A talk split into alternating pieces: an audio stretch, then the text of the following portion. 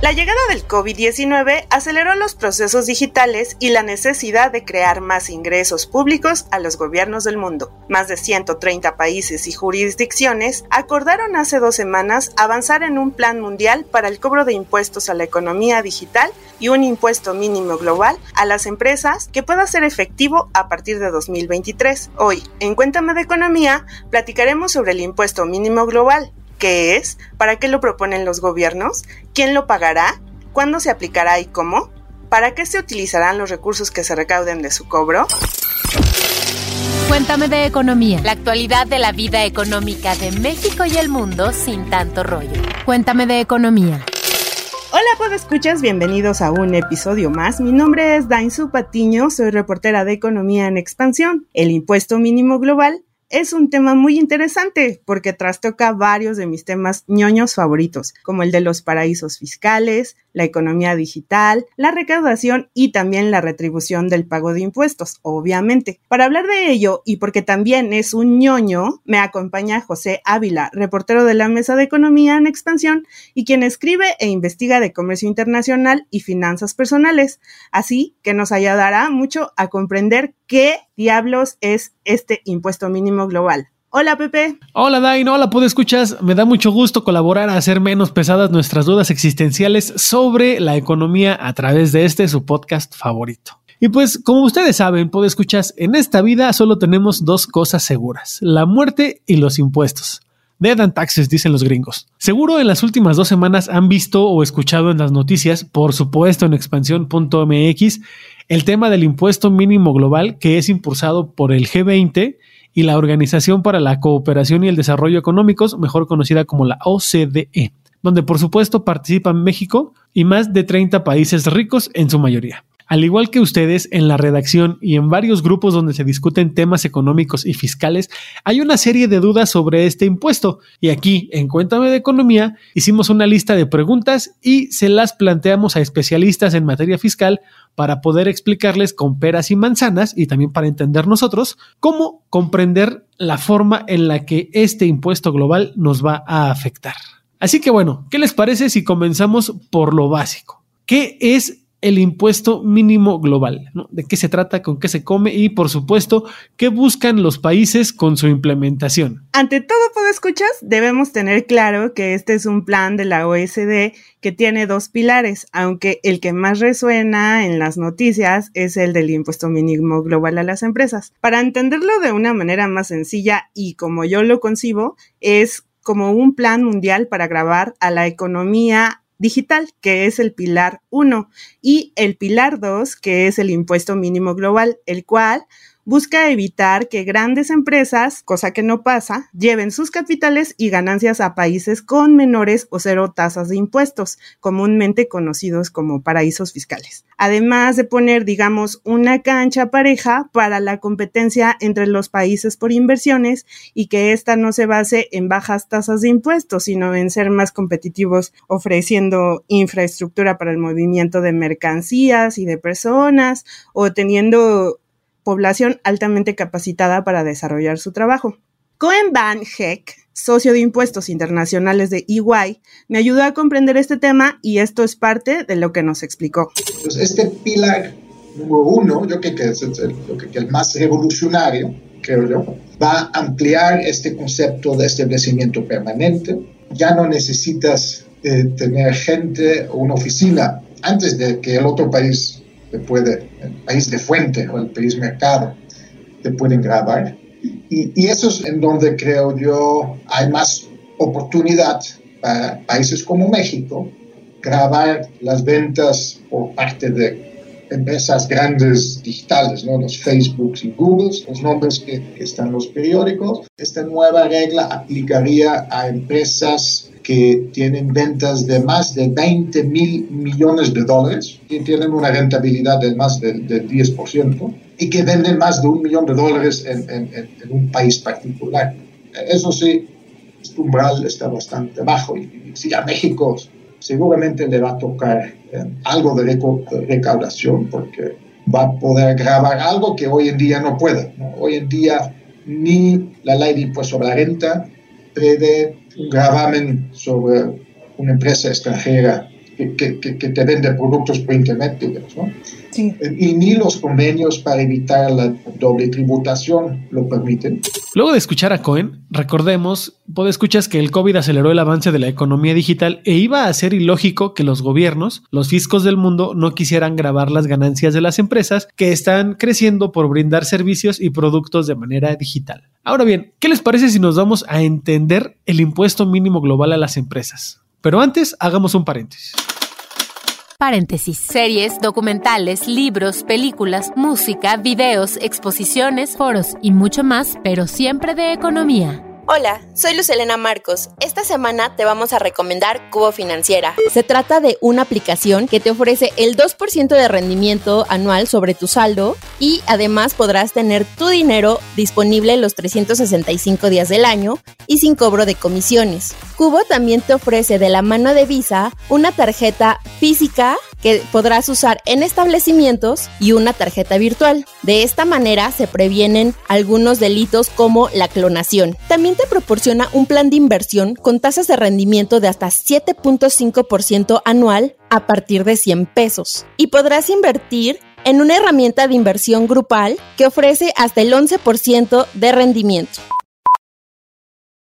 De lujo la recomendación de la semana. Gracias, Luz. Y ahora vámonos a lo que sigue, que es el segundo pilar de este plan mundial y el más famoso, el impuesto mínimo global empresarial. La principal duda que nos surgió sobre este concepto es si el impuesto mínimo global es un nuevo impuesto y esto se lo preguntamos a David Cuellar, quien es socio de impuestos en PricewaterhouseCoopers y esto fue lo que nos explicó.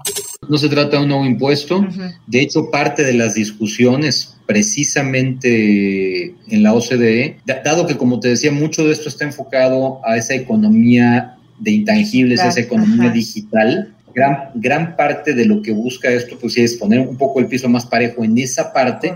Y entonces de hecho lo que dice es, oye, si, si implementamos el pilar 1 y el pilar 2, inclusive se busca y se, y se logra un acuerdo multilateral en este, en este sentido, parte de lo que se va a buscar es que las jurisdicciones que hayan adoptado algunas medidas para precisamente grabar la economía digital de manera local, que las echen para atrás. Y en este caso, la, tasa, la tasa global, estamos hablando de la tasa corporativa de impuesto sobre la renta, no realmente, no, no, estamos hablando tanto de una, de una, de una tasa específica de un, de un, de un, nuevo gravamen impositivo. Entonces, estamos no, no, no, se puede considerar como un nuevo impuesto, claramente. Así, en palabras llanas, que el ISR en los países sea mayor al 15%. Que no sea menor a, básicamente. Asumiendo que esa fuera la tasa que al final queda, ¿no?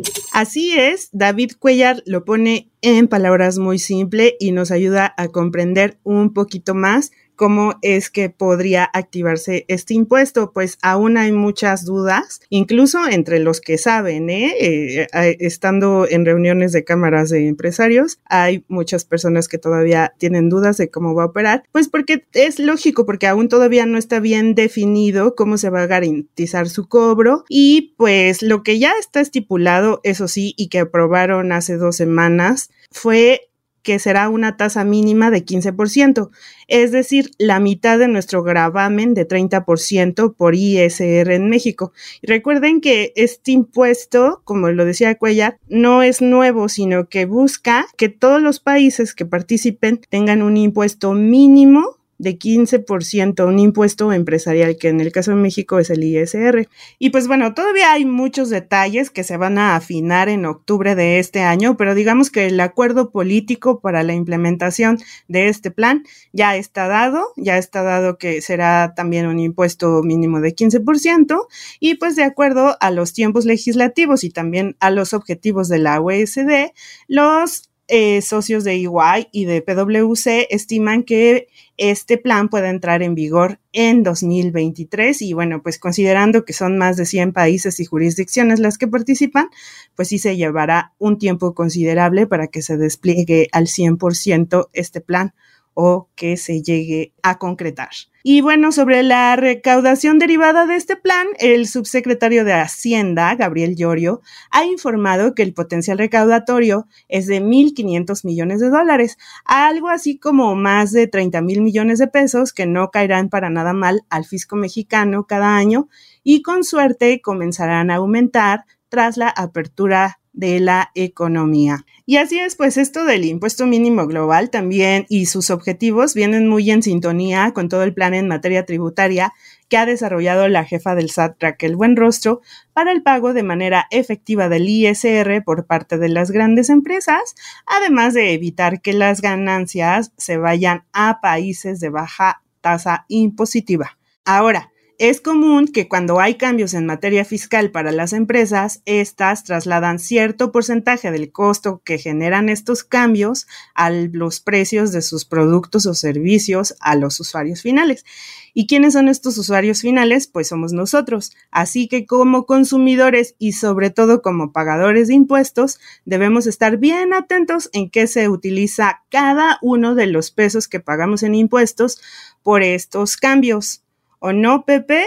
Que, a ver, ayúdanos a contestar una duda. ¿Qué van a hacer los gobiernos con el dinero que se recaude de este plan global? Los gobiernos que apoyen este impuesto, como Estados Unidos y México, refieren que los recursos recaudados serán mayormente utilizados para dar un impulso a la economía afectada por el paso de la pandemia, es decir, tienen que ser invertidos para el desarrollo de infraestructura social y económica, como hospitales, escuelas, carreteras y aeropuertos. Ahora bien, el diputado Alfonso Ramírez Cuellar, presidente del Grupo de Trabajo para la Transición Hacendaria, refiere que México necesita mínimo ingresos extra por dos y hasta tres puntos del Producto Interno Bruto. Es decir, más o menos entre 400 mil millones y 600 mil millones de pesos para satisfacer las necesidades presupuestarias que crecieron tras la llegada del COVID-19.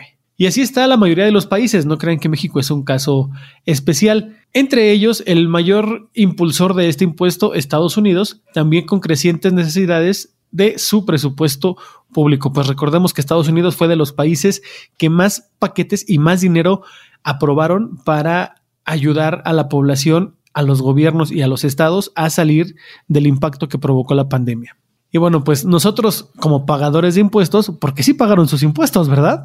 Esperamos que estos recursos se utilicen para los fines sociales que urge atender y no acaben en casas blancas o de malinalco o en coches, como se ha visto en el pasado. Y ahora, pues, ¿qué les parece si antes de despedirnos escuchamos de nueva cuenta a Luz Elena con el Cuéntame tus dudas de esta semana? Cuéntame tus dudas. Tú preguntas, nosotros te contestamos. Esta semana, arroba ericapb1 nos preguntó, ¿cuáles son las plataformas seguras para invertir en criptomonedas? Sin duda, una de las plataformas con más experiencia es Bitso, aunque también podrías invertir en eToro y Binance. Acérquense a las plataformas para que comparen las comisiones, las monedas en las que puedes invertir y los montos mínimos. Si ustedes quieren invertir en stables, está también la plataforma Moneta. Cuéntenos cuál ha sido su experiencia y también mándenos sus dudas con el hashtag Cuéntame tus dudas en arroba EXP Economía. Gracias a Luz, gracias por escuchas por habernos escuchado. Recuerden suscribirse a Cuéntame de Economía en la plataforma de su preferencia, porque pues obviamente estamos en todas las plataformas de audio y en YouTube también. Adiós. Cuéntame de Economía, un podcast de Grupo Expansión.